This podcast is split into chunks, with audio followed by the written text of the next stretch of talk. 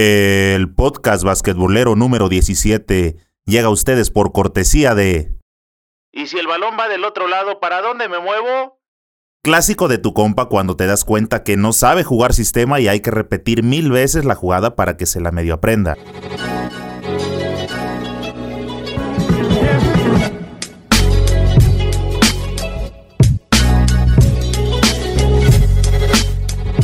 ¿Qué pasa, banda basquetbolera? Bienvenidos a Señor Básquet, el canal oficial del deporte ráfaga. Ya casi llegamos a los 100.000 suscriptores. Somos la comunidad basquetbolera más grande de toda Latinoamérica. Si aún no me sigues, este es el momento de hacerlo en las distintas plataformas para que siempre estés bien informado.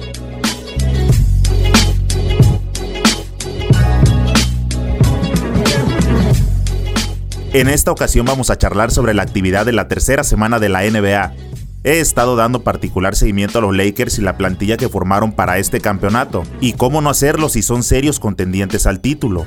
Los Lakers cada vez van tomando forma de un equipo bien conjuntado y que al paso del tiempo será difícil de vencer, aunque hace unos días fueron sometidos en casa por los campeones Raptors de Toronto. Pero hoy te hablaré específicamente de LeBron, que sigue en plan grande rompiendo récords.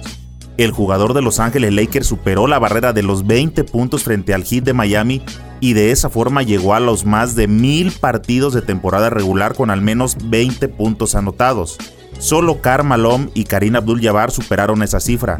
LeBron James continúa rompiendo marcas que solo afirman su lugar entre uno de los basquetbolistas más grandes de toda la historia. Hace unos días con un triple frente al calor de Miami el alero llegó a los 22 puntos en el partido y de esa forma alcanzó los mil juegos de temporada regular de la NBA con 20 puntos o más. LeBron se sumó a un club muy especial. Solamente Karl y Karina Abdul-Jabbar habían logrado esa hazaña. Justamente dos jugadores que terminaron su carrera en Los Ángeles Lakers. El cartero Malone logró en total los 20 puntos en 1134 juegos, mientras que Karim lo hizo 1122 veces.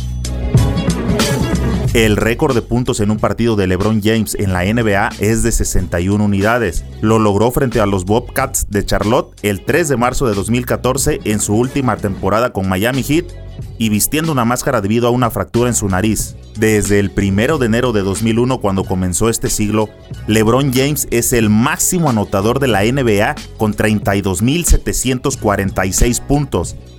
Dirk Nowitzki y Kobe Bryant son quienes lo siguen en la lista, ya están retirados y quedaron por debajo de las 30.000 unidades de los jugadores en activo. Y digo activo entre comillas, el más cercano es Carmelo Anthony con 25.551 puntos. Pero Carmelo, como sabes, ya cumplió un año sin jugar y la verdad es que no se ve para cuándo vaya a regresar. Bueno, a propósito de Carmelo Anthony, tengo un análisis que si te quedas al final del podcast sabrás qué está pasando actualmente con él.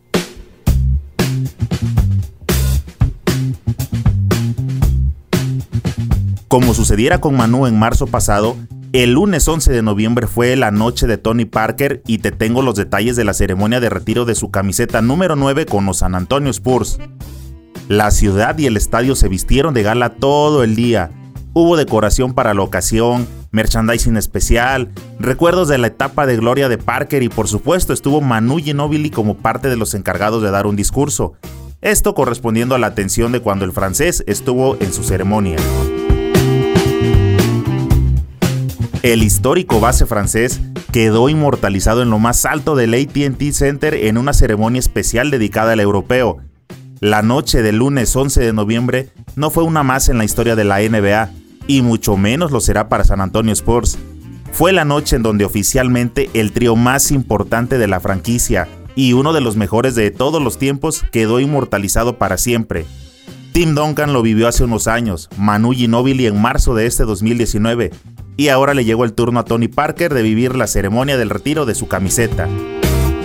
Qué honor debe ser eso para un jugador. La número 9 quedó en lo más alto del ATT Center junto a las de otras 9 leyendas tejanas, pero claro, también quedará al lado de la número 21 y la número 20 que tanto representan.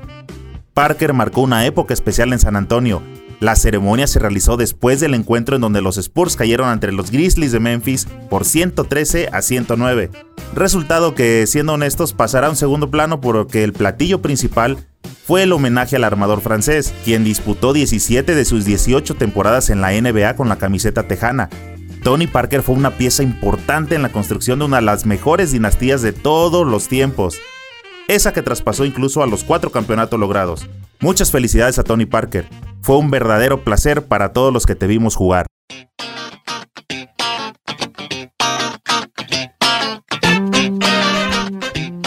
Su pobre rendimiento, defensa y actitud fueron las razones principales que llevaron a los Rockets a prescindir de Carmelo Anthony. El veterano jugador de 35 años acaba de cumplir un año sin disputar un solo partido en la mejor liga del mundo, y este verano tampoco recibió el interés concreto de ninguna franquicia para incorporarlo a sus filas. Regresando a las causas por las que está fuera, hay que mencionar que lo primero ante todo fue por su rendimiento. Carmelo venía de un mal año en los Thunder y su comienzo con los Rockets no fue nada positivo. Otro motivo por el que no triunfó en su paso por Texas fue la defensa. Anthony nunca fue un excelso defensor y su adaptación al sistema defensivo implantado por De Anthony fue nula. No existió en la defensa.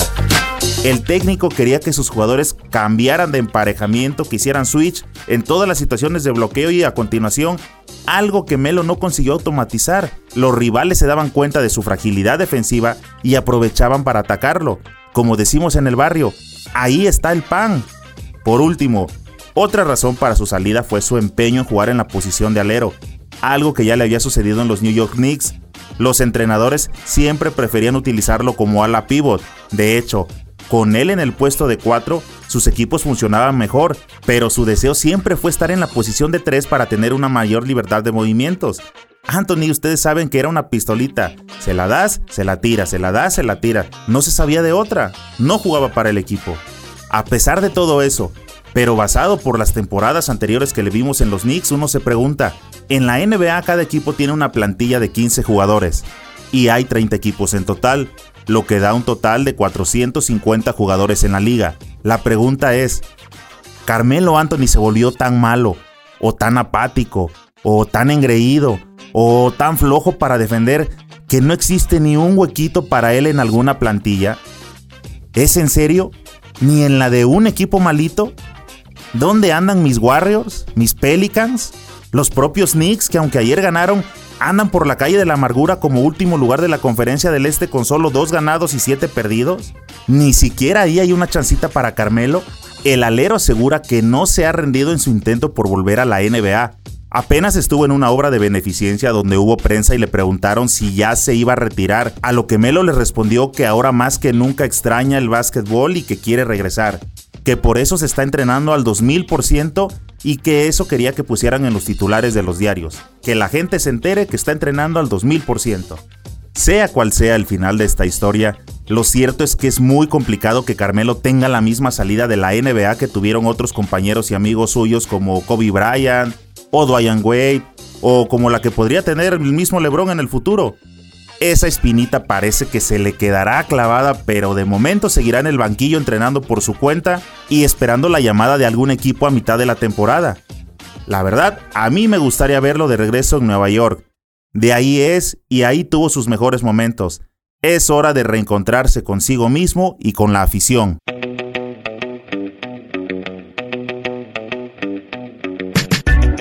Para terminar este episodio, quiero comentarte que en el canal de YouTube inicié un nuevo proyecto. Con el arranque de la liga abrí un formato que no es un noticiero como tal, pero en él voy charlando sobre lo sucedido en las distintas jornadas de la NBA. Es un espacio para ir conversando sobre lo que va aconteciendo en la liga. Y lo realmente importante es que te lo voy a contar de una manera simple para que en cuestión de minutos estés informado. El día anterior fuiste a dar la vuelta, fuiste al cine, te tocó ir a jugar, por cualquier razón y no tuviste chance de ver lo que sucedió en la NBA, solamente es cuestión de que entres al canal, cheques el episodio y en cuestión de minutos sabrás los resultados, el resumen rápido y qué partidos hay para la tarde. Te invito a que te des una vuelta en YouTube por el canal de Señor Básquet. Te aseguro encontrarás material basquetbolero que sé que puede gustarte. El contenido que estoy subiendo no solo se limita a la NBA, es sobre todo lo que tenga que ver con el básquetbol mundial.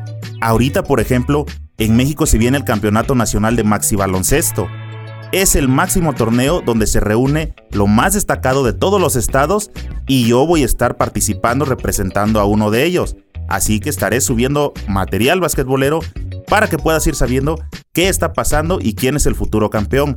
El campeón de cada categoría tendrá el pase directo para asistir al campeonato internacional que se llevará a cabo el próximo año en Argentina. Escríbeme tus comentarios y dime, ¿a quién te gustaría que le demos seguimiento? En YouTube, suscríbete al canal y activa la campanita. En iTunes, Evox, Spotify y las demás plataformas de podcast, síguenos para que te lleguen las notificaciones al instante. No se te olvide darle me gusta y comparte con tus amigos para que cada vez seamos más los que integramos esta comunidad basquetbolera. Nos vemos pronto en alguna cancha.